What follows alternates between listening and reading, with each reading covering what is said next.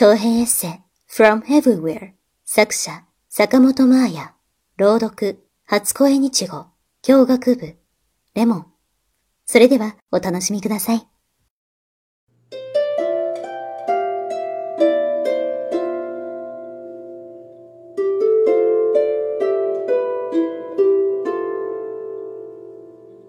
23日目。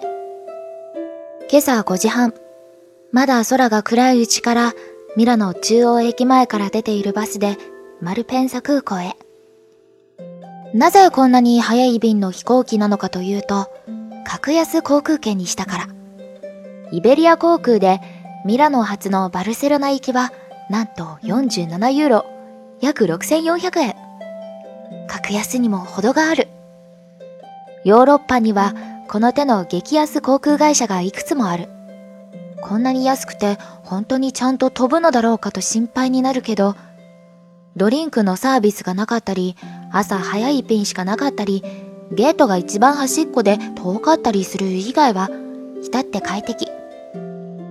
イベリア航空の場合は、ネットでの予約サイトがイタリア語のみだったから、何が書いてあるのかよくわからなくて、ほとんど勘だった。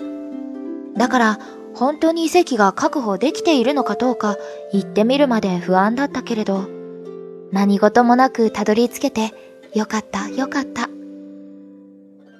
とりあえず街の中心地カタルーニャ広場へ。そこからコロンブスの塔まで続くランブラス通りという大きな道を歩いていくと、3メートルおきには大道芸人がいてパフォーマンスをしている。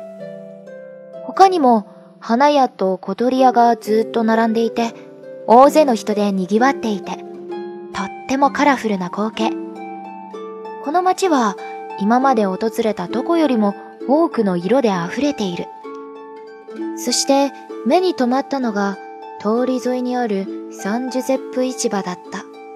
入り口を入ると想像以上に奥が広く、それはそれはたくさんのお店が軒を連ねている。野菜屋さんに果物屋さん、ドライフルーツ屋さん、チーズ屋さん、パン屋さん、魚屋さん。お肉屋さんの店先には小豚が丸ごと寝そべって、チキンも丸ごと吊り下げられている。呼び込みをするお店の人の大きな声と品物を見て回る人々で大混雑。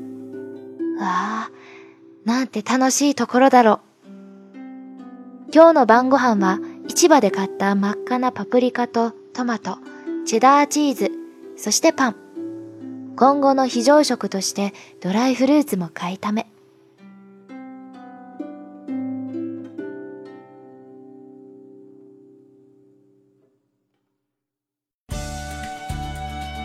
您现在收听到的声音来自于出生日语。想了解更多日本资讯，学习日语知识。欢迎关注出生日语。初恋にちこ日本語との初恋